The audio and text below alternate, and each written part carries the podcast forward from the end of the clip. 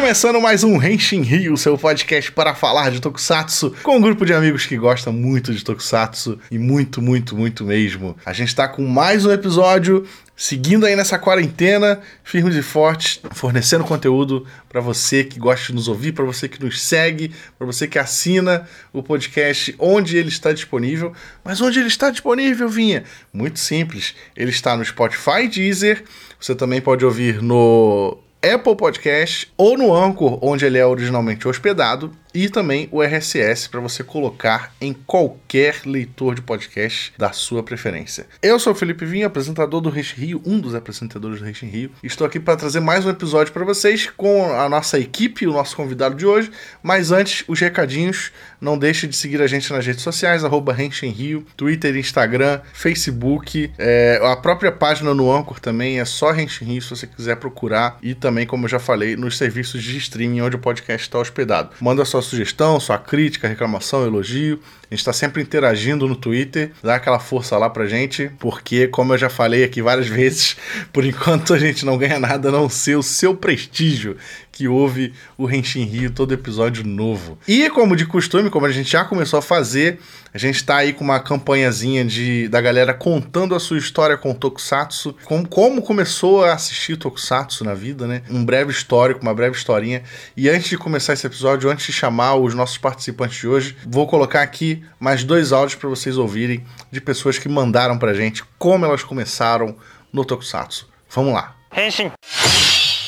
Fala pessoal do Renshin Rio, aqui quem fala com vocês é o Duílio de Menezes. Bom, eu tenho 32 anos e moro em Brasília, mas sou de Niterói, no Rio de Janeiro, mas estou aqui na capital. Eu comecei a assistir Tokusatsu, como provavelmente todos vocês, uh, na Manchete, né, na geração Manchete, com Jasper, Change, Mujiraya, Flashman, Cybercop, Camarada Black, Camarada Black, Rage, Patrine e por aí vai. Uh, bom, eu cresci assistindo essas séries, uh, consumindo-as na TV inicialmente. E aí depois fui pra Power Rangers, que era o que tinha. Uh, VR Troopers eu não vi, nem Scheider. Uh, Scheider passou nas madrugas da Globo. VR Troopers eu pff, nem, também não vi, graças a Deus. Mas com o tempo, eu descobri que essas séries continuavam sendo produzidas. E aí depois foi toda uma jornada para poder ir atrás delas. Uh, então eu tô sempre assistindo alguma coisa nova, né? Atualmente, por exemplo, eu assisto Soldier e amo de paixão. Terminei Build, tô esperando Zero One terminar. Deus quiser, a gente volta pra normalidade e vou poder continuar assistindo as séries novas. Nós vamos poder continuar assistindo as séries novas. Continue com um bom trabalho de vocês, com excelente trabalho, por sinal. Gosto muito do podcast de vocês. Falou? Um grande abraço de Brasília. Valeu, falou. Henshin. Olá, amigos do Henshin Rio e tópicos do Brasil. Aqui quem fala é David Oliveira. Tenho 26 anos, moro aqui em Fortaleza, Ceará, diretamente do Nordeste do Brasil. A minha experiência com Tokusatsu começou em 2007. É, minha mãe chegou com um DVD do Jasper e eu tinha 13 anos na época. Eu já tinha ouvido falar disso, daquele tipo de série, tinha visto a capa, eu já tinha ouvido falar daquele tipo de série através de um amigo meu, da época da manchete, ele falava muito desse tipo de série.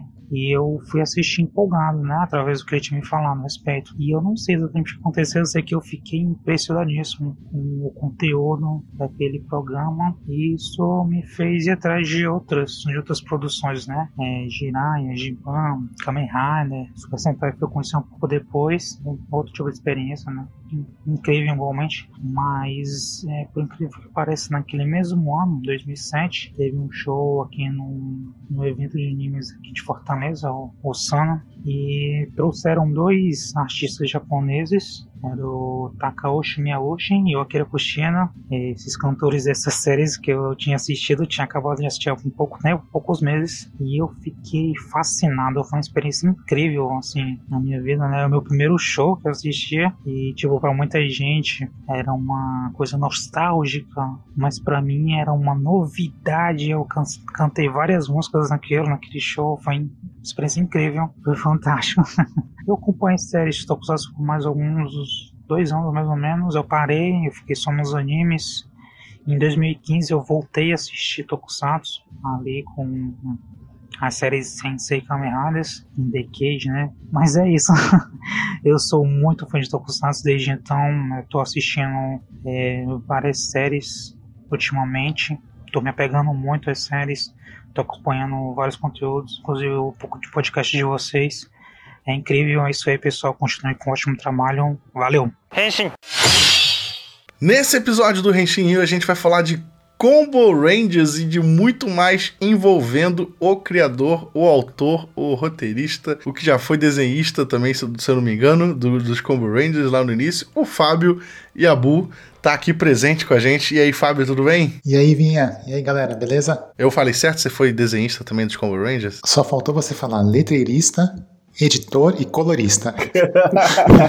Tirando isso, estava tudo certo. Vamos detalhar isso aí durante a nossa conversa. E para me acompanhar aqui, eu tô com o nosso Igor Rangel. Fala, galera. Tá na hora do combo? Ih, tá animado. E o William Jefferson. Combo Rangers, melhor que Power Rangers porque não tem edição ruim igual Power Rangers tem. Essa aqui é a minha verdade, você vai ter coração. Olha a polêmica, olha a polêmica. Mas beleza, vamos pro papo? Então vamos pro papo. Logo no início do episódio eu queria lembrar a vocês como a gente já gravou aqui um, um, um episódio falando de tokusatsu brasileiros, né? A gente tem muitas produções audiovisuais, inclusive, que foram criadas, desenvolvidas, publicadas no Brasil, né? A gente fez um episódio sobre isso lá atrás. E nesse episódio a gente, eu acho que a gente chega a citar Combo Rangers, né? Apesar de a gente ter falado bem rapidamente, porque a gente listou um monte de produção. Mas quando a gente gravou esse episódio, a gente nunca imaginaria poder gravar com o próprio autor e criador de Combo Rangers é o Fábio Yabu. A gente, a gente sempre conheceu ele, sempre admirou ele, mas a gente não tinha um contato muito próximo para poder fazer esse convite, né? apesar de que eventualmente a gente ia se esbarrar por aí na vida. Que eu sou uma pessoa muito inacessível, né? Não, que isso, ele tá sempre no Twitter falando não, e tal. Porque é então... muito famoso, né? A gente fica até com medo, né? De chegar perto, né? Tá ligado? Que nada, eu não sou nem verificado que nem certas pessoas. Felizmente a gente conseguiu uma aproximação com o Yabu e a gente, além de tudo que a gente já admirava nele, a gente viu que ele é um excelente, é, um excelente ser humano, uma pessoa muito bem, muito querida pelos fãs e também, né, um cara muito talentoso que criou essas histórias aí que a gente meio que cresceu lendo também, né? Combo Rangers. Depois a gente vai contar nossa historinha com Combo Rangers aqui. Muito talentoso e muito velho, pelo visto, né? Pois é, eu, eu já tinha lá meus 15 anos quando eu vi Combo Rangers pela primeira vez, mas enfim, eu ainda era uma quase criança, né? A gente não vai falar só sobre Combo Rangers, apesar de ser o nosso assunto principal, mas a gente quer falar também de você, como da sua carreira como um todo, né? Principalmente é, como você começou aí nessa onda e como você tá até hoje, inclusive, porque para quem não sabe, o Yabu é o autor autor, roteirista do mangá do Jaspion, que vai sair pela JBC. Então o cara tá produzindo até hoje, lançou desenho animado, lançou um monte de coisa. Fala pra gente, Abu, quem é Fábio Abu? Principalmente pra geração nova que, tipo, apesar de ter lançado novas publicações de Combo Rangers, tem muita gente que não faz ideia daquelas histórias mais antigas. Isso é meio engraçado porque às vezes eu encontro alguns fãs, algumas pessoas na rua, quando a gente podia sair na rua, né? E as pessoas falavam, ah, sou seu fã. E eu precisava perguntar, tipo, tá, mas de que fase, né? que isso, olha a moral que o cara tem. E pior que, pior que é, porque às vezes, quando é criança e é muito, muito novinho, às vezes, tipo, o pai deu Combo Rangers, deu Combo Rangers pra ele, mas às vezes a criança também assiste Princesas do Mar, né? Então, assim, precisa perguntar, assim, e também tem a, a, os livros que eu escrevi de terror, que, que saíram pela Nerd Books, né? O Protocolo Blue Hand, Independência ou Mortos, né? Então eu tenho uma, uma produção bem, bem diversa, né? Mas eu comecei mesmo com, com Combo Rangers quando eu tinha 17 anos. Eu não era tão mais velho assim do que o meu público, né? Isso... Caramba, você é muito, eu sou muito novo, como assim? Pois é, por isso que eu tenho muitos fãs que praticamente cresceram comigo, sabe? E tem, tiveram filhos comigo na mesma época, sabe? Isso, isso é bem interessante. E aí eu fazia as minhas histórias, tipo, no Flash, versão 2 do Flash ainda, desenhava com o mouse, sabe? E eu lembro até hoje do, da primeira vez que eu fiz, o primeiro desenho que eu fiz dos Combo Rangers, sabe? Eu tava lá brincando com o Flash e a ferramenta mais fácil que tinha era de fazer umas bolinhas, né? Umas bolinhas coloridas. Sim, Aí eu, eu fiz uma bolinha. Já deve, deve estar imaginando, né? Fiz uma bolinha vermelha, aí fiz um retângulo preto por cima. Falei, olha, parece um capacete de Sentai, né? E aí, naquela mesma noite, eu pirei. Aí eu fiz, obviamente, a bolinha azul, a verde, a amarela e a rosa. E aí nasceram os Combo Rangers, sabe? Nasceu o meu próprio Sentai. E você lembra o ano disso? Foi 1997. Cara, eu, eu ganhei meu primeiro computador quando eu tinha 15, 15, 16 anos. Isso foi no início do ensino médio, quando eu comecei. E aí eu acessei a internet na época, era, era anos 2000, 2001, sabe? E uma das primeiras coisas que eu vi nessa época foi Combo Rangers. A fase inicial já, já tinha passado, se eu não me engano, já tava na segunda fase. E, cara, nessa mesma época eu comecei a aprender sobre Flash, quando o Flash existia ainda. E eu escrevia algumas historinhas, assim, de adolescente, tipo, inspirado em desenhos animados que eu consumia. E aí eu falava, caraca, eu quero fazer uma parada igual Combo Rangers. que legal. Nunca consegui, mas... a, a, minha história é parecida como meu primeiro contato com Combo Rangers, assim, na internet, porque, tipo assim, eu moro, eu morava, né? Eu morava em Magé, que é uma cidade muito afastada do centro do Rio de Janeiro. Então, comprar mangá e essas coisas, que era uma coisa que, putz, na minha época, na época quando começou a explodir, né? Eu queria muito, não chegava na minha cidade. Então, tipo, o que chegava aqui era Turma da Mônica e Combo Rangers. Eu, eu, eu, até achava engraçado, tipo assim, que eu, pô, Turma da Mônica tem em qualquer esquina, isso é inevitável no Rio de Janeiro, no Brasil como um todo, mas o Combo Ranger chegava mês passado, faltando uma edição ou outra e tudo mais. Comprava quando dava, porque, né, era próximo do, né, que eu tinha contato do Power Rangers, né, o nome já ajudava também muito. Então eu olhava, comprava, e eu lembro que, tipo assim, eu consegui um computador mais ou menos na mesma época que o, que o Felipe. Meu foi lá pra 2002, assim, meu primeiro computador. E eu lembro que quando eu peguei meu primeiro computador e todo mundo no colégio, na quinta série, estava pirando com quadrinhos online, porque eu lembro que eu tinha pegado aquela famosa acho que foi Herói, ou Ultra Jovem, eu não lembro, que falava do Dragon Ball AF, né? Quem nunca caiu nessa história do Dragon Ball AF. E eu falei, pô, eu vou procurar mangá na internet, entendeu? E aí eu lembro de ter achado essas edições em digitais de Combo Rangers para ler. E é claro, na discada, né? Você passava uma página e ia, pegava água, biscoito, até a página carregar, entendeu? Então, assim, o contato com, com o material do Combo Rangers também para mim é muito antigo, mas eu ficava mais surpreso ainda do material deles conseguirem chegar na minha cidade de alguma maneira. Assim. Mas isso você tá falando já da, da, fase, da fase publicada, né? Impressa. É, na fase publicada, na, na fase impressa, sim. Mas o Yabu, voltando aí um pouco no tempo, a gente meio que se empolgou aqui na, nas nossas histórias. É, você criou essas bolinhas coloridas e tal. E, e, e como é que foi esse caminho para você hospedar e publicar na internet? Porque, tipo, hoje é tranquilo. Hoje é muito fácil você botar um Sim. site no ar, um, um, blog gratuito e tal. Naquela época, eu lembro que as facilidades eram mínimas. Era, era bizarro, assim, porque tipo assim, você tinha que fazer todo um, todo um processo, sabe? Eu tinha que baixar um programa de FTP, sabe? Escrever o HTML para linkar aquele flash. Eu fazia tudo na época. Ah, então na, na minha descrição faltou web designer também. Ah. Web designer e webmaster, né? Era o curso que todo jovem adolescente fazia naquela época quando ganhava o um computador, né? Montagem, é, básico, avançado, montagem, manutenção e web designer, né? É, exato. Então tu escreveu as histórias, desenhou, desenhou, letreirizou e colocou o site no ar. Sim, tudo, tudo, tudo. Aprendi a fazer HTML na marra, sabe? Na unha. No código ainda, fazendo o código do, do Notepad, sabe? O que não era nenhum segredo, sabe? Não, é, não, era, não era nada difícil, mas, mas enfim, foi, foi uma escola muito, muito importante para mim, sabe? Porque eu aprendi, tipo, desde uma programaçãozinha básica até, até o Flash mesmo, que era uma, uma coisa que pouca gente dominava na época. E, na verdade, menos gente ainda usava para desenhar. Né? E eu achava o Flash muito bom para desenhar. Porque uma coisa que, que as pessoas talvez não saibam é que eu desenho muito mal. Eu não sou um bom desenhista. A minha mão treme, meus desenhos são meio tortos e tal. Mas o Flash, ele dava aquela aquela atenuada assim no traço, sabe? Então meu desenho ficava mais bonitinho, sabe? E isso, isso na verdade foi muito importante, porque se o Flash não fizesse isso, se não tivesse essas ferramentas de anti-aliasing, sabe? Que, que não deixa tão pixelado, talvez Combo Rangers nem, nem viesse a existir, sabe? Caraca, o Combo Rangers existe por conta de uma tecnologia que não existe mais. Pois é. ah, existe até existe, né? O problema é que ela é, não só é não, utilizada. Só não é né? usado muito, é.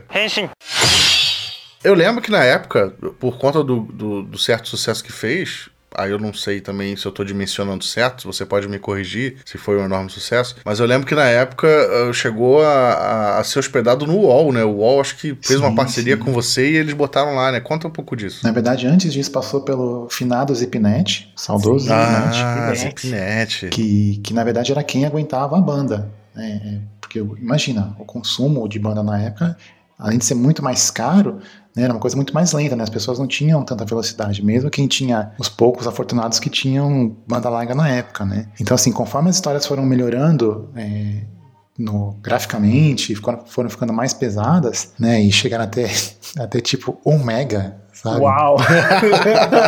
Aí, tipo, ninguém aguentava essa banda, né? Então o Zipnet hospedou numa fase, aí depois o Zipnet foi comprado, acabou indo pro UOL, e o UOL, enfim, segurou a onda durante um tempo, mas depois de um tempo a parceria não se manteve e eu tive que hospedar por conta própria, né? E, cara, durou, tipo assim, um mês, sabe? Era muita banda, era muito. Era caríssimo na O época. custo, né? Imagina o custo de devia ser pra hospedar essas coisas. Sim. Né? E, e sem, e sem nenhuma receita, né? Porque foi pós-explosão da bolha.com, né? Eu acho que essa fase que saiu do ar eu peguei. Porque saiu do ar sem motivo nenhum aparente, né? Mas, mas depois você voltou, né? Ou não? Ou só Sim, simplesmente Durante tirou um do tempo ar? eu continuei com a versão impressa, né, que saía pela, pela JBC, depois passou a ser publicado pela Panini, mas aí eu tive que ir atrás do meu sustento, sabe? Eu tive que começar a fazer freela, começar a usar as coisas que eu aprendi em Combo Rangers, a fazer site, a fazer outras coisas, design, pra, pra me manter. Essa parte do Combo Rangers de vender pra JBC e pra Panini não, não sustentava você ainda, né? Não, não. Nem, em nenhum momento do, do processo isso foi uma receita assim que, que conseguia manter sequer a equipe. Caramba. Eu sempre tinha que tirar do bolso, ou às vezes eu pegava um freela pra pagar o meu desenhista de Combo Rangers, sabe? Às vezes não, tipo, a rigor era isso. Então era tudo no amor mesmo, né, cara? Sim, super. Recapitulando, a gente teve Combo Rangers bolinha, né? Que é a fase clássica. Aí essa, essa fase você fazia tudo. Depois teve. Depois foi a zero direto, não, né? Teve Depois uma. teve a fase zero, que eu também desenhei toda. Depois, quando eu consegui alguns patrocínios e eu, assim, consegui alguma grana pra me manter e pra aumentar a equipe, aí eu comecei a contratar desenhistas. Aí você teve uma fase que foi. que teve até uma dublagem, né? Que foi até o Fábio Lucindo no, no, no vermelho, que eu esqueci o nome agora. Sim, no Fox, é. No Fox, é. o Fábio Lucindo, a Fátima Noia, vários dubladores clássicos que estão aí até hoje também. Aí depois dessa fase foi direto pro impresso. Foi concomitante. Ah, foi ao mesmo tempo. Entendi. Faz muitos anos eu não lembro direito, tá? Faz, faz tempo mesmo, é normal. Mas aí depois disso eu nunca mais desenhei, porque eu contratei pessoas muito melhores do que eu. Começou a dar vergonha, sabe?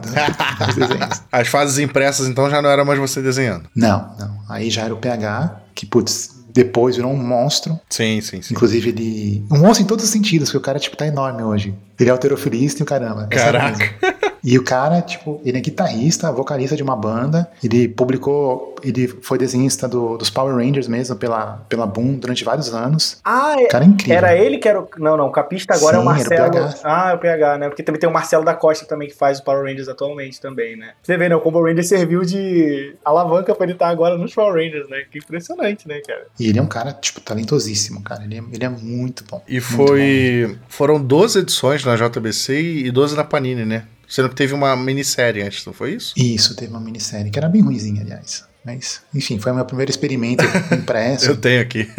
a minissérie eu acho que adaptou a fase dublada, não foi isso? Ou tô enganado? Isso, foi, foi a mesma história adaptada. Maneiro. Aí as, as duas edições de JBC, eu lembro que eu comprei religiosamente na época. Fiquei triste quando acabou, fiquei feliz quando foi pra Panini. Mas enfim, depois disso nunca mais ouvimos falar de Combo Rangers Eu, durante co- um eu bom comprei tempo. a fase Panini. Eu lembro de ter comprado a fase Panini. O único que eu tive em mãos acho que foi o Revolution. O Revolution é foi a minissérie. engraçado, né? é. Porque se você pega os números da época, sei lá, uma edição vendia 15 mil. Mas pra época era muito pouco, tipo, não, não bancava os custos. Sabe? E hoje em dia, 15 mil é sucesso de vendas, né? Sim, é, é best-selling. Você entra na lista da Veja, se bobear, sabe? Mas como o preço de capa era muito baixo, era tipo 1,90, a conta não fechava, sabe? Então, infelizmente, eu não, eu não pude continuar o projeto. Foi. Aí depois você investiu em outras áreas. Como é que foi essa, essa, esse hiato de Combo Rangers até a gente ter aí os encadernados novos que a gente ainda vai chegar lá? Sim. Aí, aí nessa época eu- eu comecei a pensar em outros, outras histórias, outros personagens, né? Que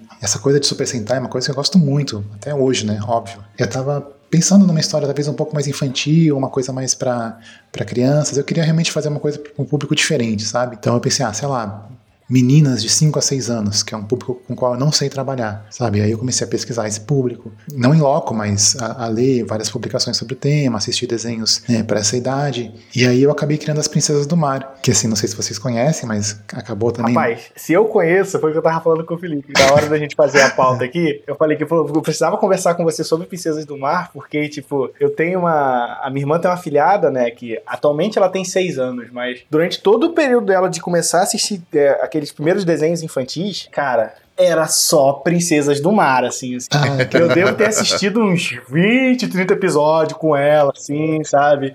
De ir comprar brinquedo pra ela, das princesas e tudo mais. Então, assim, é um tipo de coisa que chegou aqui, chegou, chegou até mim, assim, mesmo não sendo um, né, um negócio que, que é pra minha faixa etária, de certa forma, mas ainda assim chegou muito forte, assim, e eu imagino, né, como deve ter sido um desafio pra você, né, produzir pra esse tipo de público, né? Mas quer saber uma coisa engraçada? As princesas mar são um Super Sentai disfarçado. Cada uma tem meio que um animal lendário, né? Tem uma cor. E isso foi totalmente caso pensado, cara. Totalmente. Não, quando, eu, quando, eu, quando a gente foi gravar esse podcast, eu voltei nisso, eu falei, pô, será que esse, esse negócio dela ser um animal, cada tem uma fruta, cada tem uma cor, né, sabe? E o animal representar um pouco da personalidade dela, isso tem um pouco, né, daquele negócio. Isso sem saber. Curioso, quando eu assisti o Princesa do Mar, eu não sabia que era um material seu, né? Eu só fui saber que era seu quando eu ouvi o seu programa no, no Nerdcast sobre isso. Quando falou, eu falei, oh, meu Deus, é a mesma pessoa, super faz sentido, Pois é. entendeu? Sim, porque é, é outro Sentai, né? Foi o jeito que eu consegui de continuar trabalhando com, com Sentai. O, o Princesas do Mar, ele, ele- não sei se estou falando besteira, mas parece ter sido um- uma coisa mais rentável pra você. Foi ou não foi? Foi um grande e médio sucesso, na verdade. Sério? Caramba, chegando em canais como Discovery Kids e tudo mais ainda, assim. Sim, e passou no mundo inteiro. Passou na França, na Itália, na Índia. Mas o sucesso no, no sentido de que atingiu muitas pessoas e, e as pessoas lembram de mim até hoje, com certeza. Mas as pessoas hoje acham que eu sou, tipo, multimilionário e tal, mas, mas não, não, não foi o caso. Porque foi uma produção muito cara, então ela foi dividida entre, entre três países, entre Brasil, Espanha e, e Austrália. Então, assim, até ela recuperar o investimento inicial demorou muito tempo, sabe? Aliás, até hoje, as produções eh, animadas no Brasil, poucas delas são rentáveis, sabe? Muito poucas mesmo. Elas precisam de bastante tempo de vida, né, pra conseguir dar uma boa rentabilidade. Sim, é é uma cauda muito longa. Mas acho que foi legal, porque muita, muita gente me conhece até hoje por causa disso, e, e foi, um, foi um trabalho legal. E pra quem tiver curiosidade, Princesas do Mar tá disponível na- no Prime Video hoje, né? É verdade, sim, tem as duas temporadas lá. Só dá uma entrada lá se você tiver Prime Video e assiste. E tem até alguns episódios em que os Combo Rangers aparecem meio como Eu vi, você falou no Twitter isso, eu vi. Combo Rangers e, e mais alguém, se eu não me engano. Ah, tem de tudo, cara. Tem as Lanternas Verdes, tem um- o Jack Black, tem o Chaves. Muito bom, cara, muito bom. Além do Princesas do Maio, como você falou também, você escreveu livros de horror e tal, uma coisa mais, né, fugindo um pouco mais, bastante até do, do- da questão de Tokusatsu. Fala um pouquinho mais desses projetos, como é que foi? Foi, foi a convite do, do Jovem Nerd, ou foi ideia sua? Foi legal? Fala aí um pouco. Foi, foi maravilhoso, aliás, e é até hoje, porque tem, a gente ainda trabalha juntos em outros projetos, né, que eu tô roteirizando agora, mas essa coisa do, do terror foi muito, assim, não vou dizer que foi por acaso, mas foi muito providencial, vamos dizer assim, que eu lembro que eu tava assistindo a primeira temporada do Walking Dead, que eram só cinco episódios, né, Saudade quando era bom, né? mas essa saudade durou muito pouco tempo, né? Porque durou, sei lá, dois episódios só. Porque eu lembro que começava muito bem, né? E, e era bem fiel a- aos quadrinhos. Mas, cara, aí chegou no último episódio, cara, e, e foi aquela, cara, aquele horror, tipo, no pior sentido da palavra. Eu achei muito ruim mesmo. Aí falei, gente, eu, eu nunca faria isso. Eu nunca escreveria uma história dessa. Quer saber? E se eu escrevesse a minha própria história de zumbis? E aí eu lembro que foi um, um trajeto assim, do, da sala até o quarto, sabe? Quando eu cheguei no quarto, eu já pensei, e se ela chamasse Independência ou Mortos? Do nada, assim, veio. Aí eu comentei com, com a Legal e com o Alexandre no dia que eles estavam em São Paulo, e aí, mas falei zoando, assim, sabe? Meu, já pensou fazer uma história chamada Independência ou Mortos? Ele, meu, você tem que escrever isso, não sei o que, pelo amor de Deus, escreve, escreve. E aí eu comecei a escrever, comecei a mandar pra eles algumas ideias, eles adoraram, e trouxeram o Harold, que desenhou, que também é outro monstro, é incrível, e aí saiu, e foi um sucesso. E essa sim estourou, tipo, vendeu um monte pela Nerd Store, e depois vieram os outros, né, Protocolo Blue Hand Zumbis, e Branca dos Mortos, que depois foi publicado pela Globo também e tal. Então eu descobri aí, tipo, com o perdão do trocadilho, uma, uma veia pro terror, assim, sabe? que também é uma coisa que eu gosto muito, sabe? Eu gosto muito, não, não do terror em si, sabe? Eu não sou um cara que assiste todos os filmes, sabe? Tipo, e tem filmes que eu nem quero ver, sabe? Tipo, Hack, eu nunca vi Hack, sabe? E não tenho muito interesse, não. Mas eu gosto muito é, de brincar, assim, com, com as emoções, no sentido de que eu espero que, por exemplo, eu nunca vá me envolver num tiroteio, sabe? Eu não quero ter essa sensação. Mas eu, eu gosto de, de brincar com a possibilidade de, de levar a mente o mais próximo disso, entende? De levar a mente ao mais próximo do que é sentir um medo real, sabe? Não o medo que a gente sente no dia a dia, sabe? O medo quando bate uma porta, sei lá. Ou, enfim, quando a gente vê, enfim, alguém caindo de uma bicicleta, alguma coisa assim, sabe? Esses são, enfim, são coisas cotidianas, mas o medo de verdade, o medo pela sua própria vida, o medo do desconhecido, né? São coisas que eu gosto de brincar justamente para talvez não ter que passar por isso um dia, sabe? Querendo ou não, a temática zumbi não é nada mais, pelo menos nas boas histórias que eu li de zumbi na minha vida, o contexto do zumbi na maioria das vezes é nada mais do que uma desculpa para você botar a população, geralmente humana, né, numa situação de desespero e desenvolver a mente humana a partir disso, né? Sim, e falar de medos aí sim reais, né? Medo do medo da, da escassez, medo da fome, medo da injustiça, sabe? Ao passo que você tem também, ao mesmo tempo, um, um certo, um certo alívio moral de que você pode cometer qualquer tipo de infração, seja é, saquear uma loja, um mercado para você garantir a sua, a sua, sobrevivência, ou até sair atirando na cabeça dos outros, sabe? Sejam zumbis ou sejam humanos inimigos de uma facção rival, sabe? Tudo isso é permitido nas histórias de zumbis. Então, acho que é uma coisa meio Death Note, assim, sabe? Traz um, uma certa sensação de que não há culpa, sabe? Você pode cometer entre aspas, o crime que você quiser, que não tem uma culpa, não tem um peso, né? E, eu acho que é por isso que as pessoas gostam tanto de, dessa, desse tipo de história. Cara, essa é uma visão muito interessante de história de zumbi, porque até porque, assim, histórias de zumbi, elas sempre tiveram um peso social, né? Uma crítica, na, pelo menos as originais, assim, originais entre aspas, né? As obras do Romero e tal, sempre teve aquela crítica ao capitalismo, ao consumismo desenfreado e tal, mas essa é uma visão que eu mesmo nunca tinha tido, assim, de, de história de zumbi, eu, acho, eu achei bem interessante até. Você vê, né? Como sempre tem um autor trazendo algo novo para um gênero. E eu confesso que, infelizmente, esses seus livros de horror eu não li, Abu. Desculpa. Eu realmente eu soube muito pouco deles, porque. Assim, horror também não é um gênero favorito meu. Eu, go eu adoro filmes de zumbi, eu tenho uma coleção aqui em casa de DVDs e, e Blu-rays e tal. E uma foto com o visionário. Eu tenho né? uma foto com, com o Zack Snyder, que dirigiu remake de Madrugada dos Mortos. Mas a temática de horror em si, em geral, não é uma temática que me atrai tanto. E aí acabei não acabei não, não correndo atrás desses livros. Eu soube deles, porque afinal, enfim, Yabu sempre foi um nome que eu admirei por causa dos Combo Rangers e tal, mas eu não cheguei a ler. Mas eu mas tá na lista. É, por exemplo, o Branca dos Mortos eu não li totalmente, mas eu dei de presente, porque eu tinha minha ex-namorada na época super adorava essa brincadeira de contos de fada, essas coisas, lia fábulas, lia, havia aquela Once Upon a Time. E aí quando você lançou esse livro, eu falei, opa, presente perfeito, né? Vou dar de presente. Eu lembro ter lido só o capítulo da Branca de Neve, né? Porque eram, eram vários contos, né? Que foi que eu consegui ler quando ainda namorava namorava ela, mas ela leu aquilo, adorou, se apaixonou de um jeito absurdo. Assim. Ela gosta muito dessa de negócio de você poder brincar com esses negócios mais clássicos de formas diferentes, né? A melhor história é a dos Três Porquinhos, cara. Eu vou ler. Agora, agora eu tô com vontade de ler. Essa, essa, essa eu não li, essa eu tenho vontade Agora eu tô com vontade agora de ler, só vontade porque, de ler. eu, só porque vocês estão falando das histórias e tal. Só por causa desse episódio eu vou ler. Mas deve ser fácil de achar hoje em dia ainda, né? Isso foi, isso foi que anos? Que anos que foram publicados? Isso você lembra de cabeça, não? Eu acho que Branca dos Mortos, se eu não me engano, é de 2012, 2013. É, não tem tanto tempo assim. É um pouco antigo, mas não tem tanto tempo assim. Mas voltando aí o, ao trilho dos Tokusatsu, ao trilho dos super-heróis coloridos. A gente teve, se eu não me engano, começou em 2013, não foi? O relançamento do, do Combo Rangers. Isso, foi quando veio a, a nova, a nova fase, né? E assim, desde que eu parei de, de publicar, barra escrever Combo Rangers, era uma coisa assim, tipo, todo dia chegava um e-mail, alguém me perguntando, às vezes até no meio da rua, tipo, quando volta Combo Rangers, sabe? E eu, assim, sabe, nunca tinha uma resposta. Sempre tinha aquela vontade de, de trazê-los de volta, mas eu nunca, sabe, nunca soube exatamente quando nem como, né? Principalmente pela questão financeira, porque, enfim, eu não tinha condições de pagar uma pessoa para desenhar 120 páginas e outra para colorizar e a outra para fazer letramento, tudo. Então é, é, um processo muito artesanal, sabe? Que, sei lá, às vezes um, o Michel, por exemplo, leva um dia inteiro para fazer uma página. E isso, isso porque isso aí é considerado, por padrão de hoje, um desenhista que trabalha muito rápido. Sim, né? a jato, super rápido. Agora imagina, né? Você ter que é, arcar com esse curso por meses a fio, né? Porque ele não vai ter, entregar tudo em um mês ou uma semana, né? Enfim, há um valor justo, um valor né, que, que a pessoa consiga se manter dignamente. Então é uma coisa muito complicada. Que se você faz a conta, tipo, é uma conta que nunca fecha, sabe? Eu sempre costumo dizer que Combo Rangers, para mim, quadrinhos, na verdade, é a forma mais gostosa de perder dinheiro, sabe? É como eu mais gosto de, Nem de me perder fale. dinheiro, porque é uma coisa que me dá muito prazer. Tanto para quem consome quanto para quem produz, né?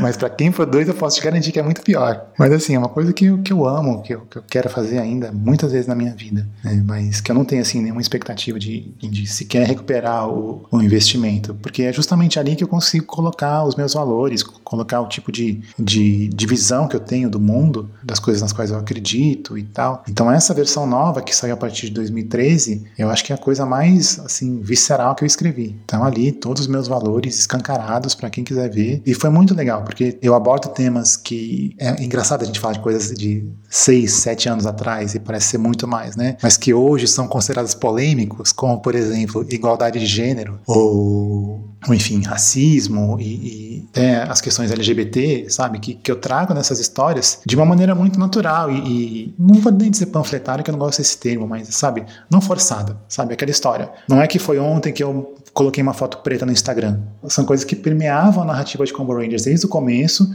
mas foram sendo pinceladas ao longo dos anos, sabe? Até porque a, foi me aprimorando como, como autor, como pessoa, como cidadão, né? Eu, eu fui aprendendo que tipo de humor é, ele era aceitável, sabe? Que tipo de, de piada você podia contar, que tipo de piada não era legal contar, como abordar essas questões raciais ou, ou, de homofobia, de gênero e tal. E continuo aprendendo até hoje, como todo mundo. Quer dizer, como to, todo mundo deveria, né? Isso me vem até, isso me vem até uma dúvida que eu ia até perguntar a você. Você faz não só o estudo seu Prev e tal, mas você também faz consultoria, tipo, ah, para falar de assunto, vou falar com uma pedagoga, porque né, você tá falando de, principalmente para mensagens para jovens, principalmente crianças, né?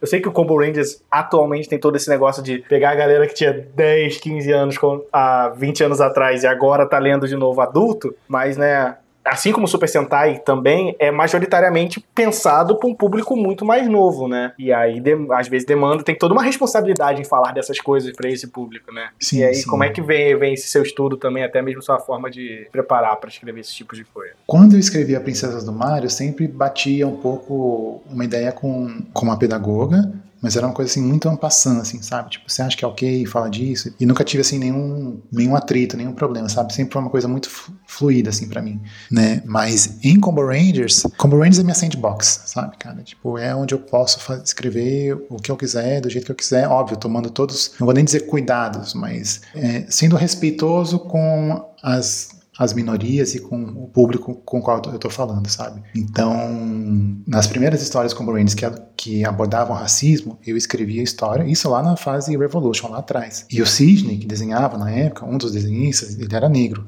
aliás, ele é negro até hoje.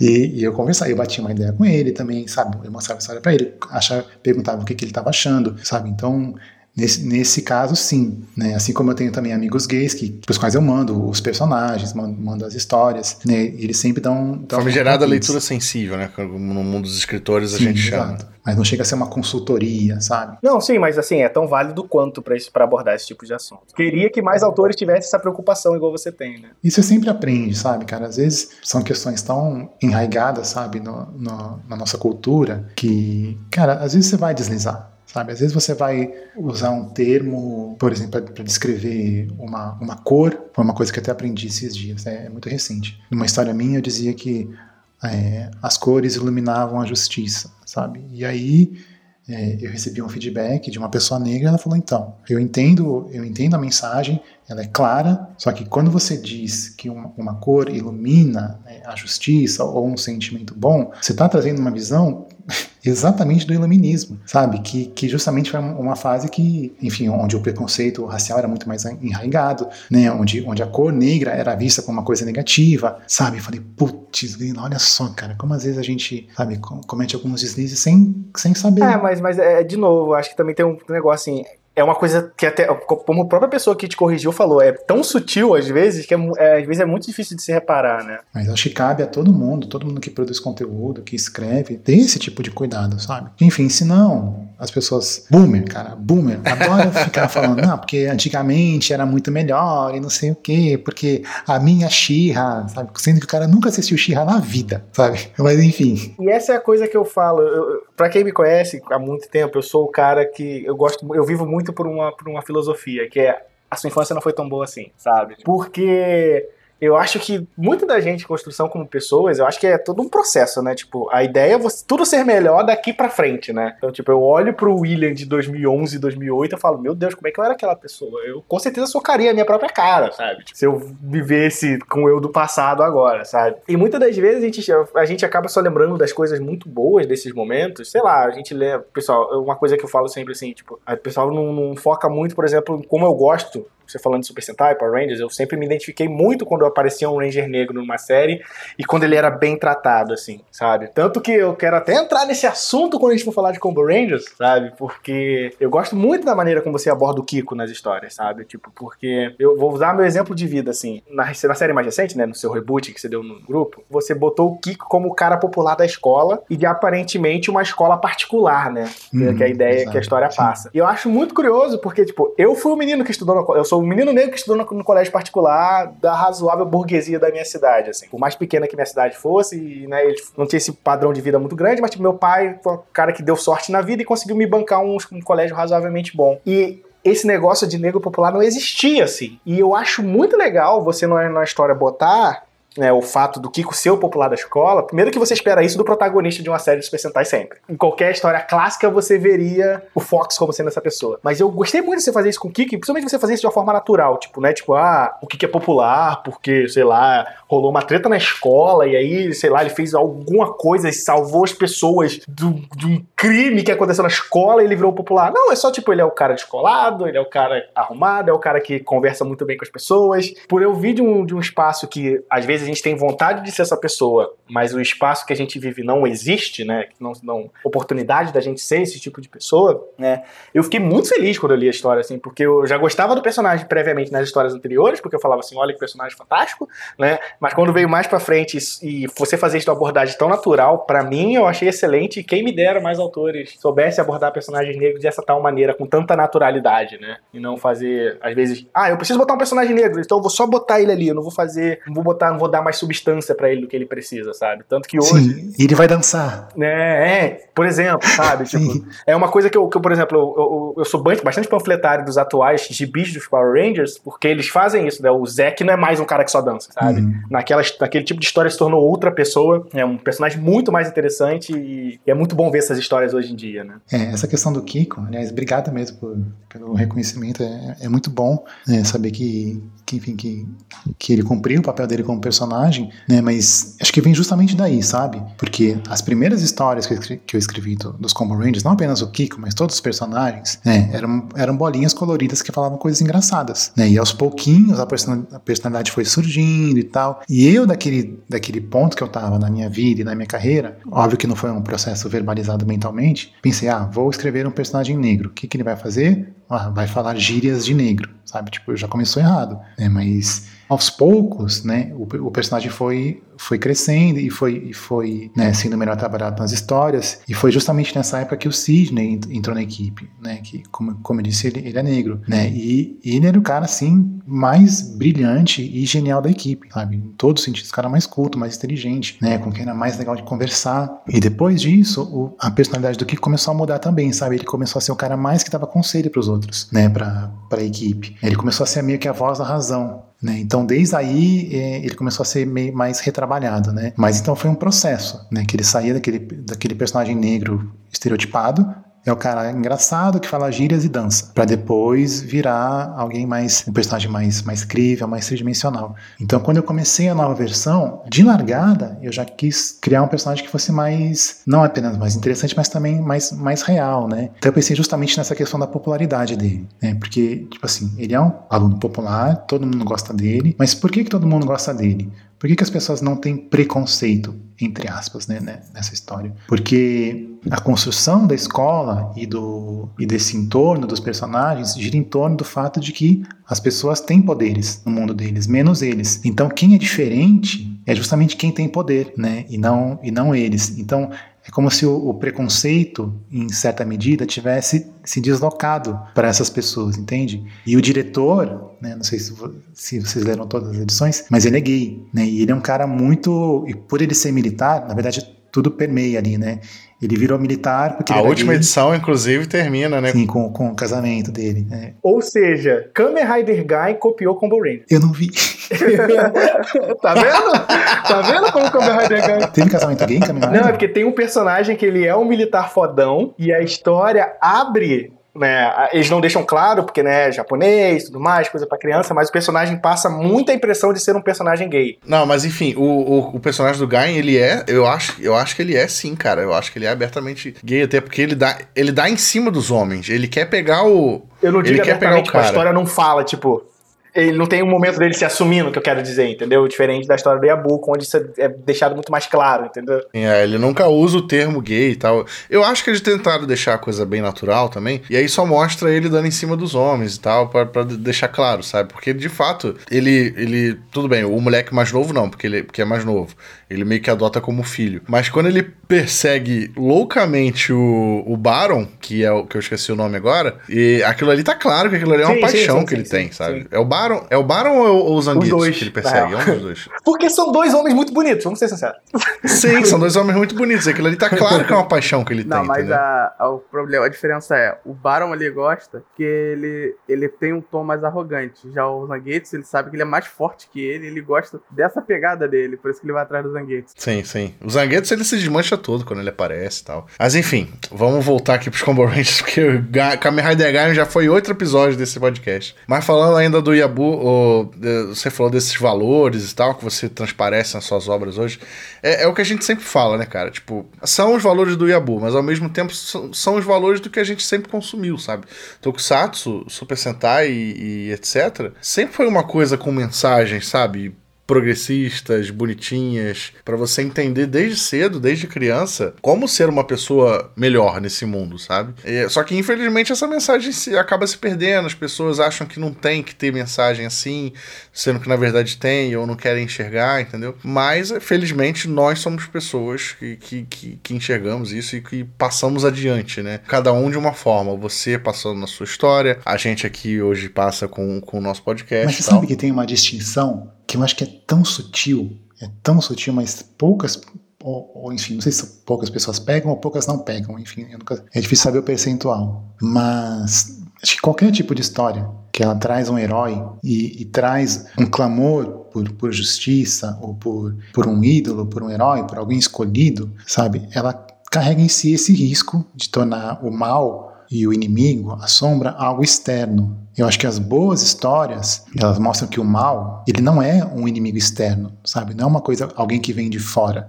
Ainda que você tenha naves eh, vindo do espaço ou, ou zumbis saindo do- dos túmulos, as boas histórias mostram que o mal é uma coisa que vem de dentro da gente, sabe? E, e às vezes a gente encontra, precisa de um herói para nos mostrar o caminho, para que cada um salve a si mesmo. Eu acho que, Jaspion, por exemplo, é uma obra que tem, tem sim sua profundidade, tem alguns episódios que são mais fracos, que são muito filler, mas essa própria coisa do pássaro dourado, por exemplo, né, que, que a gente tem o, o Satangos, que é o mal encarnado, que é o mal que, que vem de fora. Um dia vai aparecer um guerreiro que vai encontrar um pássaro dourado e vai matar o Satangos, sabe?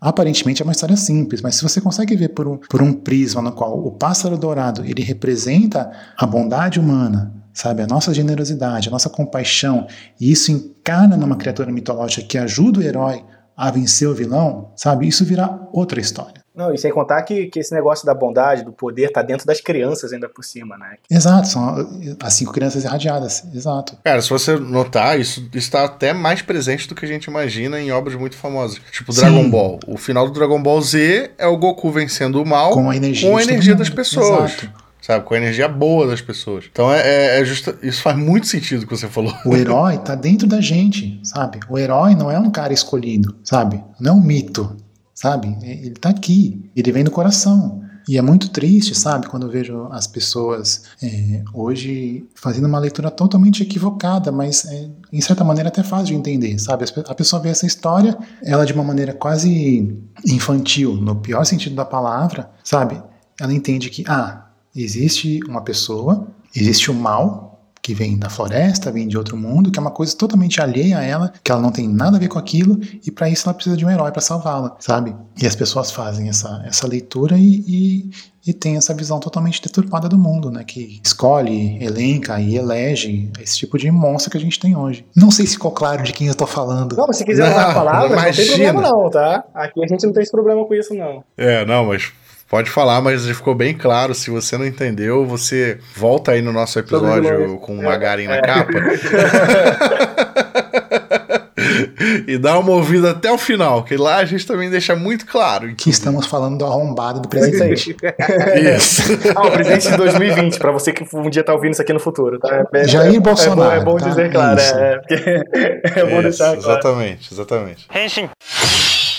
Mas assim, voltando aos Combo Rangers, a gente deu uma pincelada aí sobre o, a questão do, de, desses novos volumes. Pra quem não sabe, o Yabu ele lançou mais três volumes agora, desde 2013 até hoje, que formam uma saga fechada de três volumes, que são encadernados. Encadernados não, né? São volumes grossinhos e tal, de mais de 100 páginas, coloridos, bonitinhos. Ele lançou pelo Catarse, financiamento coletivo. Só que é um reboot, né? Você meio que recomeça o Combo Rangers, meio que adaptando pro, pros tempos atuais, tem tecnologias atuais, eles têm poderes é, específicos para cada cor. Como é que foi essa, essa ideia de você, ah, vou lançar Combo Rangers de novo, mas vou rebutar o negócio e vou fazer de outras formas? O primeiro Conta um pouquinho desses que bastidores. Eu, que eu tive foi que, na época, antigamente, Combo Rangers se passava meio que em tempo real, sabe? A gente via os personagens crescendo, né? Então, é, se, eu, se eu for seguir essa mesma lógica, e eu cheguei a, a, a, ventilar essa possibilidade, os Combo Rangers estariam adultos né, na, na época né, que, eu, que eu lancei em 2013. Mas eu acho que era uma história que não. Que, enfim, que eu tentei alguns caminhos, mas ela não foi pra frente, sabe? Acho que não era, não era a história ideal. Porque as, as pessoas sempre gostaram que os Combo Rangers eram crianças e faziam coisas de crianças, jogavam videogame, sabe? Quando saía a revista, tava lá, qual que é o videogame do Ken? O Ken tem um N64, sabe? Ele gosta de jogar Zelda, sabe? Então era uma coisa que trazia muito pra realidade, sabe? Se a gente mostrasse o Ken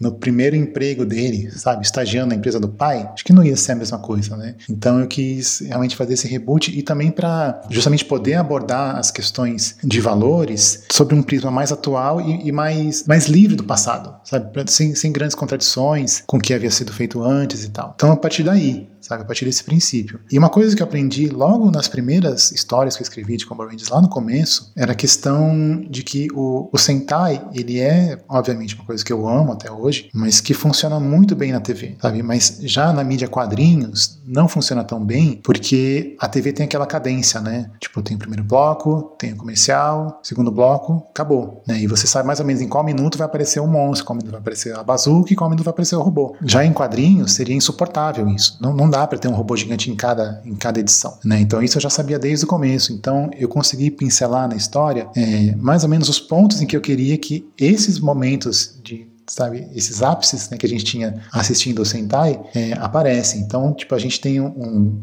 um mini robô gigante no final do, da primeira história, da primeira edição, e o robô gigante Mega Blaster no final da, da terceira só. Né? Então tudo foi pensado assim, cada edição independente, como uma grande história, mas as três juntas seriam meio como você assistir meio que um filme de Sentai, sabe? É, é meio que a cadência, né? Tipo, no primeiro você introduz mais os vilões, né? Mostra como é que é a primeira invasão, como é que eles estão chegando, é aquele negócio de enfrenta só os generais, né? Porque só os generais Exato, primeiro, que é igual as séries Sentais fazem, né? Primeiro você tem que acabar com os generais, pra depois, né, o chefão ter que sair do trono dele pra poder lutar, e aí gerar a batalha gigantesca megalônica que a gente sempre espera nos finais das nossas séries, né? E aí ele tem duas formas, né? E é engraçado que ele, ele diz que ele tem três formas, né? Mas ele, ele morre dizendo. Nem utilizei minha terceira forma! Eu achei genial que você pegou, assim, acho que você aproveitou tudo do clássico e, e repaginou, né? Até os personagens mais absurdos, tipo o cara do espelho, Sim, Homem Reflexo, meu, meu personagem favorito. o exterminador, que eu esqueci o nome. Pacificador. É, o pacificador. É, tipo, você trouxe tudo pros conceitos atuais, mantendo muitas características deles originais, é, personalidades e tal, e adaptou muito bem pra, pra, pra realidade atual, né? Mas teve alguma coisa que você achou que poderia ter mudado mais ainda? Ou, ou não? Você acha que o jeito que ficou tá bem bacana? Eu tenho muito orgulho dessas três edições. Acho que eu, sei lá, se eu tivesse mais tempo, eu teria dedicado mais assim à finalização, sabe? A questão da arte final, das cores, mas em texto assim, modestamente eu não mudaria nada. Aliás, é até engraçado, porque na, na terceira edição, no, no último volume, quem, quem lê quadrinho impresso sabe, né? Que a, que a última página da, da história, geralmente ela termina numa página ímpar, né? Que você vira a página e você tem aquela surpresa, né? O, aquele impacto final. Quando você faz uma história impressa, tem toda uma questão do, do caderno, do número de, de páginas que você que aquele, que aquele caderno comporta, né? Então, quando, quando eu escrevi a história e, e o Michel começou a desenhar e, enfim, entregou a história, a última página, por uma falha minha, estava acabando numa numa página par, ou seja, você virando, você tinha um spoiler ali do, do como seria o final, né? E teoricamente é uma coisa fácil de resolver, é só você tirar uma página da história, né? E aí aquela última automaticamente vira uma ímpar. Cara, eu não consegui tirar uma página da história, não consegui. tipo assim, não tinha o que tirar, sabe? Aí o que, que eu fiz? Eu tive que escrever uma nova página para empurrar a página final para uma página ímpar. Caraca. Então, E você lembra que página foi essa?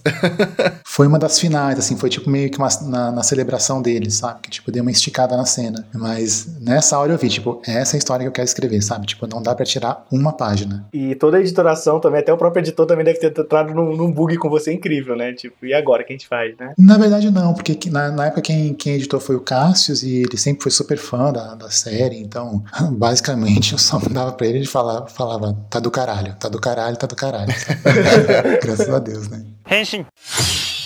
Mas aí a gente tem agora, né, o Yabu que concluiu essa, esse reboot de Combo Rangers e agora tá envolvido aí no lançamento do mangá oficial do Jaspion, tão falado, com autorização do Japão, autorizado pela Providência, igual de Shinkenger. A gente, esse lançamento aí do, do Jaspion que a gente ainda não sabe é, muito quando vem, né, a gente tá sem, sem previsão exata de lançamento, mas...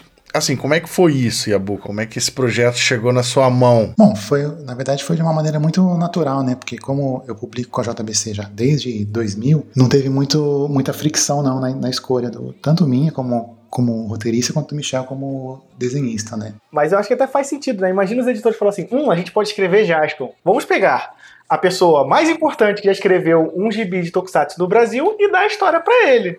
É, foi, foi como eu falei, foi, não teve muita fricção não, né? Mas na verdade a grande, o grande desafio foi descobrir, não é nem criar a história, mas descobrir qual é a história, sabe? Acho que essa, essa é a diferença, porque quando você conversa com as pessoas, isso vocês podem fazer aí com os seus amigos, até en- entre vocês, né? Pergunta pra elas qual é a história que elas queriam ler do Jaspion, sabe? Cada um vai falar uma coisa. A primeira resposta acho que vai ser a gente queria um Jaspion realista, sabe? Que é a resposta que eu mais odeio. Me livre. Sabe? Tipo, ah, a gente quer, quer um Jaspion mais sombrio, sabe?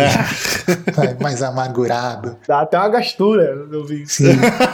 Ou então, e a segunda resposta é: não, a gente quer saber quem é o novo Jaspion, para quem o Jaspion passou a armadura. Até porque a- o Brasil não ajudou muito, né? Porque Spielman veio como Jaspion 2 pra gente, né? Então, assim, essa expectativa É. sempre existiu, né? Talvez tenha ficado esse gostinho, sabe, de que a aventura teria continuado com um novo, com um novo herói, alguma coisa assim. E durante um tempo, eu até persegui essa história. Eu achava que a história era essa. E eu achei que ia escrever um, um roteiro de, sei lá, 120 páginas, nas quais haveria um novo herói, um novo Jaspion, um novo escolhido. Né? E, e aí eu lembro exatamente do momento em que eu tava num evento no MIS e teve uma palestra sobre o mangá e teve alguém que perguntou, tipo, ah, quando que o Jaspion, sei lá, vai, como é que vai ser a batalha do Dylion, não sei o quê. Aí eu falei, putz, cara, o novo Jaspion não é esse cara. O novo Jaspion é o Jaspion. Sabe? As pessoas querem ver o Jaspion. Não adianta, sabe, você vir co- com outra pessoa vestindo a armadura. Então eu voltei, rasguei tudo que eu tinha feito, joguei tudo fora, comecei tudo de novo. E aí sim, essa história ela, ela continua a história de 30 anos atrás, sabe? Da onde parou. Tem, obviamente, tem, tem o gap de 30 anos, mas. E a história é justamente sobre esse retorno do Jaspion que a gente conhece para um mundo que ele não conhece, sabe? Um mundo totalmente diferente, totalmente conectado. E quando eu digo conectado, não é que, tipo,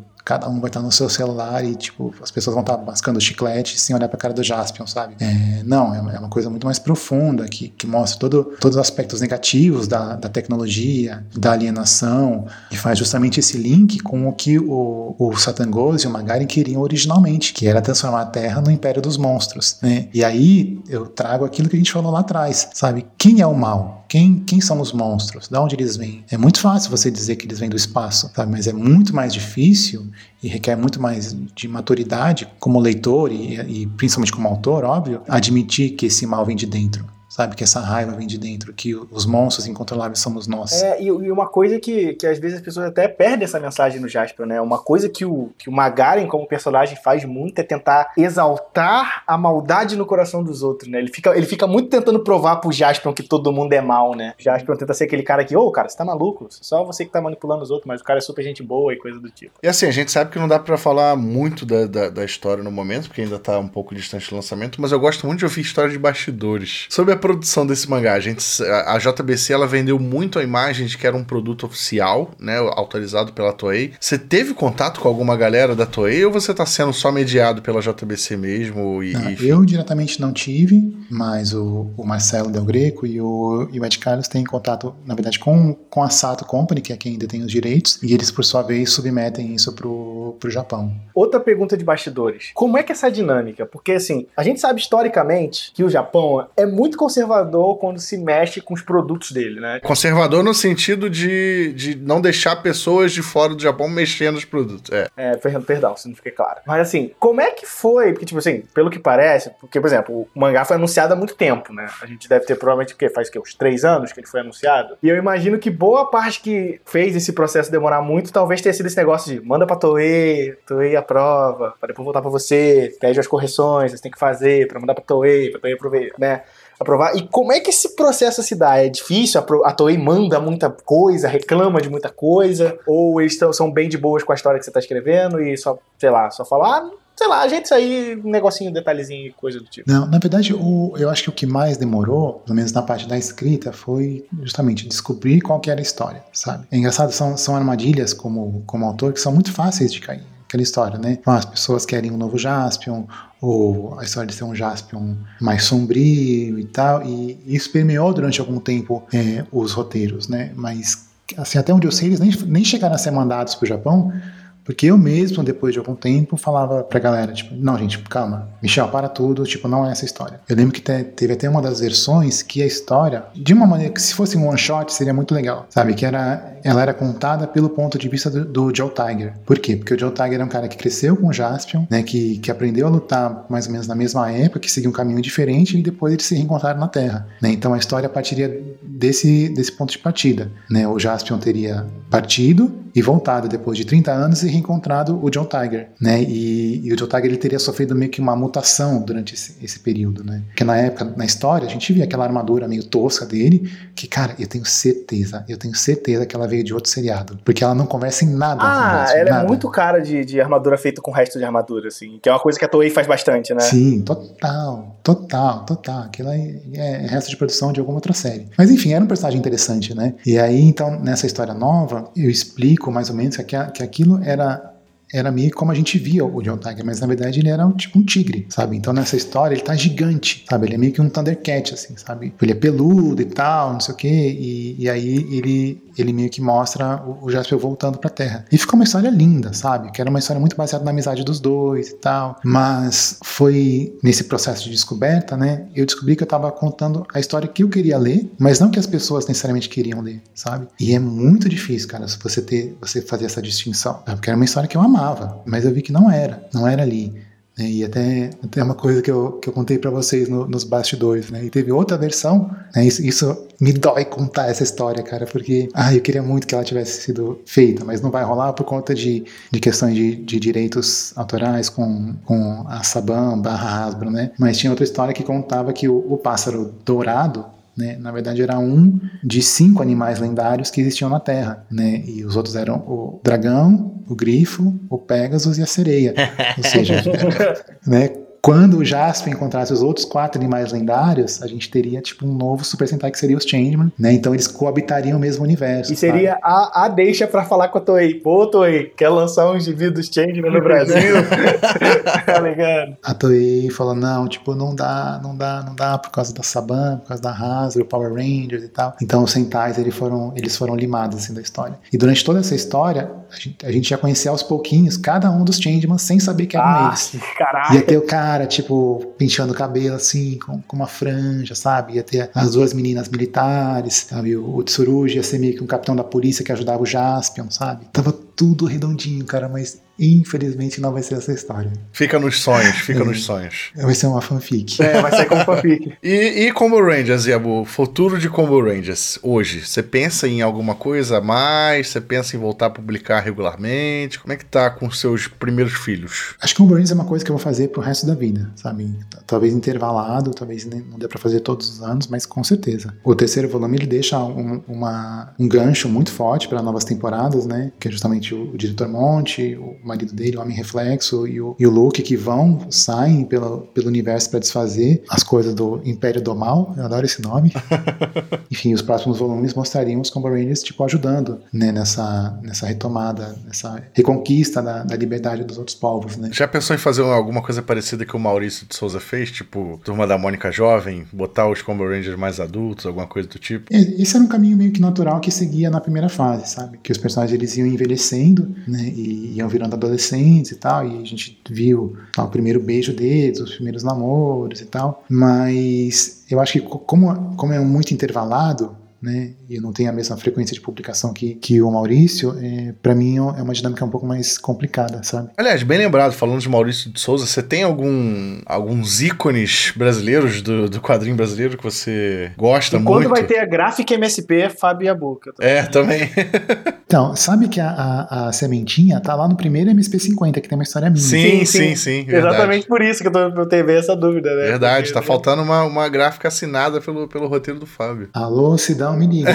Isso. Sidão, Sidão. Mas como eu andei muito ocupado no- nos últimos anos, eu acabei não, não conseguindo nem, nem conversar direito com o Sidão a respeito. Mas, pô, e ele sabe disso, assim, assim que possível, com certeza acho que rolaria. Não, acredito que pra você, acho que você é um dos autores entre dentro do nosso nicho pequeno de quadrinhos e etc, né, fugindo do, do maior, do mais conhecido que é o Maurício. Acho que você é um dos mais relevantes e, e não só isso, sabe? Você sempre entregou histórias boas. Então você a, a galera conhece a tua qualidade, a tua integridade e tal. Então eu acho que é uma coisa que é natural, né? Só, só não aconteceu mesmo porque é falta de tempo. Falando dos autores, né? Obviamente eu gosto muito do, do Maurício. Acho que, aliás, tem muito de, de Turma da Mônica nas primeiras histórias de, de Combo Rangers, né? A- Até o, o traço, aquela coisa do olho ser, ser meio que um- uma bolinha assim, sabe? Aqui na Turma da Mônica total. É quase que, que chupado da, da, do Maurício.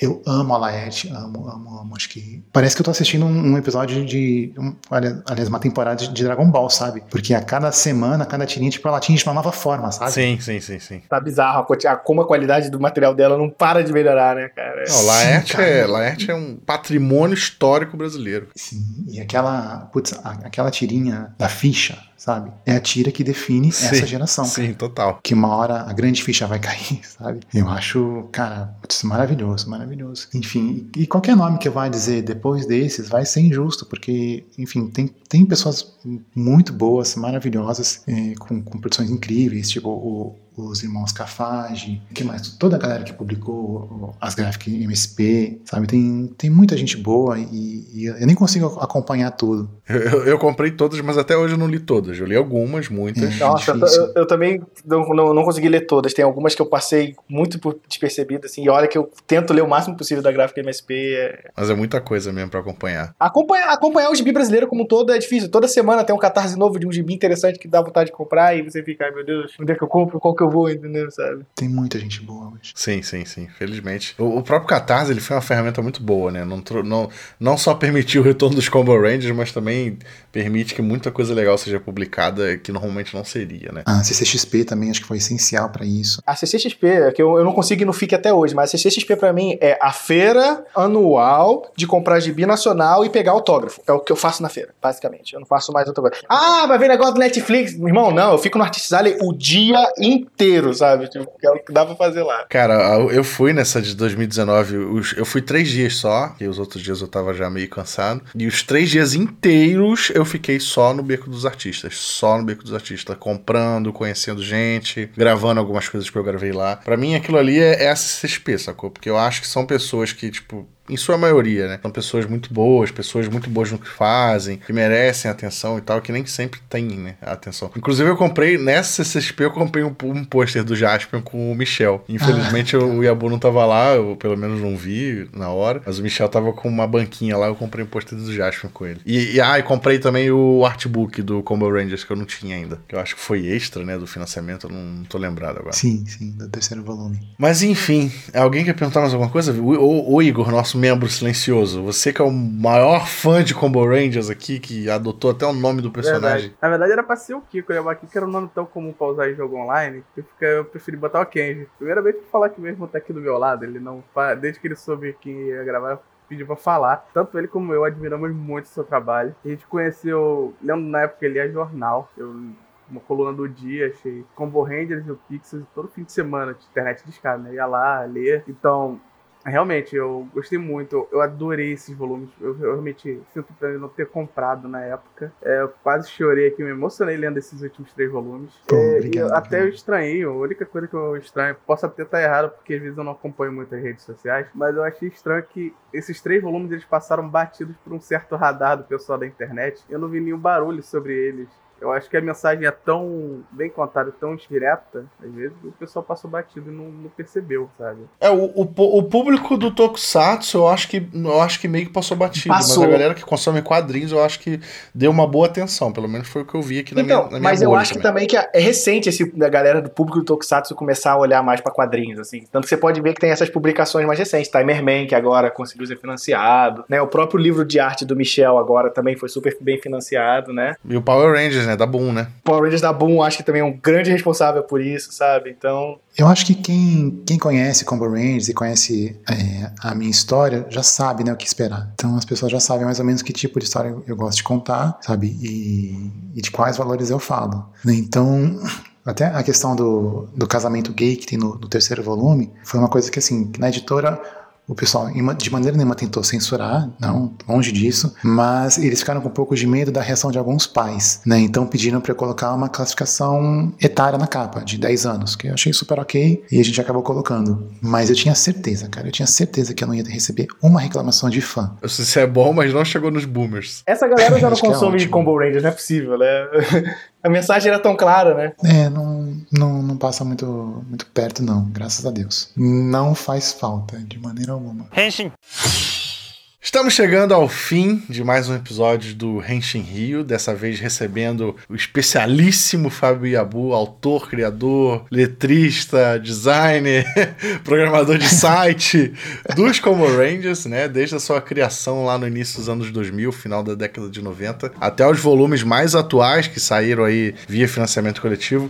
Yabu, muitíssimo obrigado mesmo pela sua presença aqui, pelo seu agradeço. tempo. A gente sabe que hoje você tem uma família para cuidar, tem a sua filhinha, tá? Não- não- o tempo não é tão livre quanto era antigamente. Então, du- du- duplamente obrigado pela sua presença e espero que você tenha Bom, curtido. foi um tempo muito bem aproveitado, obrigado mesmo. E, gente, é, se você ainda não conhece né, o Combo Rangers ou o trabalho do Yabu, é, durante a quarentena, se eu não me engano, você disponibilizou o Combo Rangers para ler no seu Twitter, né?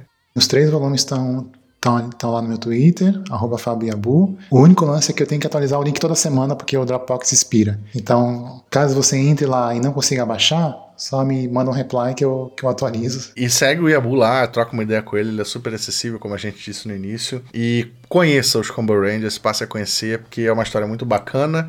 É um material 100% brasileiro, apesar de ter fortes inspirações nas nossas produções japonesas, mas ele é 100% brasileiro, original. O Yabu é, foi mestre em criar vários conceitos interessantíssimos né, durante as Que os Kamen histórias. Rider estão copiando. E não é lacre free, hein? Já vou avisando. Não é lacre free. Não é Não, lacre, lacre free. free, então se você, é, se você é boomer, então passa longe, mas enfim, não fará falta, como Vai o próprio Deus. falou. Vai, não volte. E é isso, deixa seu, só o seu recadinho final aí, além de te seguir também, qualquer coisa que você queira que a galera acompanhe ou algo do tipo. Não, acho que, acho que é isso. Quem quiser me seguir é arroba Fabiabu no Twitter, no Instagram. Eu não costumo postar muito no Instagram, sou mais ativo no Twitter. Mas, enfim, eu acho que, sei lá, continuem lendo e acompanhando boas histórias, bons autores, que acho que a gente está precisando muito nesse momento. E fiquem de olho nos próximos trabalhos do Yabu também. É isso aí. Valeu, galera, ficamos por aqui. Valeu, Igor, até a próxima. Valeu, valeu. Valeu, William, até a próxima. Valeu e obrigado por, né? Estamos no Renshin Rio mais histórico da história do Renshin Rio, né? Então, Totalmente especial esse. Totalmente Né? especial. Nunca, quando eu lia como Rangers lá em 2000, 2001, nunca imaginei que ia sentar numa mesa de bar virtual com o conversar com o autor, e conversar com o autor. No meio de uma pandemia. É, no meio de uma No meio de uma pandemia, pandemia. principalmente, aí nunca, nossa. Nem nos meus sonhos mais bizarros eu ia imaginar um cenário desse. Numa pandemia, no meio de uma distopia, Isso, o que mais? Falta só uma invasão alienígena, cara, porque de resto. Eu só tô esperando a utopia, o, o- né? No meio de- uma idiocracia, pra citar aquele filme. Mas é isso, gente. Não se esqueçam de seguir o Renshin Rio, redes sociais, arroba Renshin Rio. E a gente tá disponível no Spotify, no Deezer, no Apple Podcast, uma série de plataformas. Manda pros amigos, compartilha o Renshin Rio, pros amigos, pros amigas, pra sua família, pra quem mais você conhecer, seja da Terra ou não, seja do Brasil do Japão. Estamos aí com o Renshin Rio disponível em todos os lugares. Valeu, pessoal. Até o próximo episódio, até a próxima semana. Renshin Rio desligamos. Valeu. Valeu.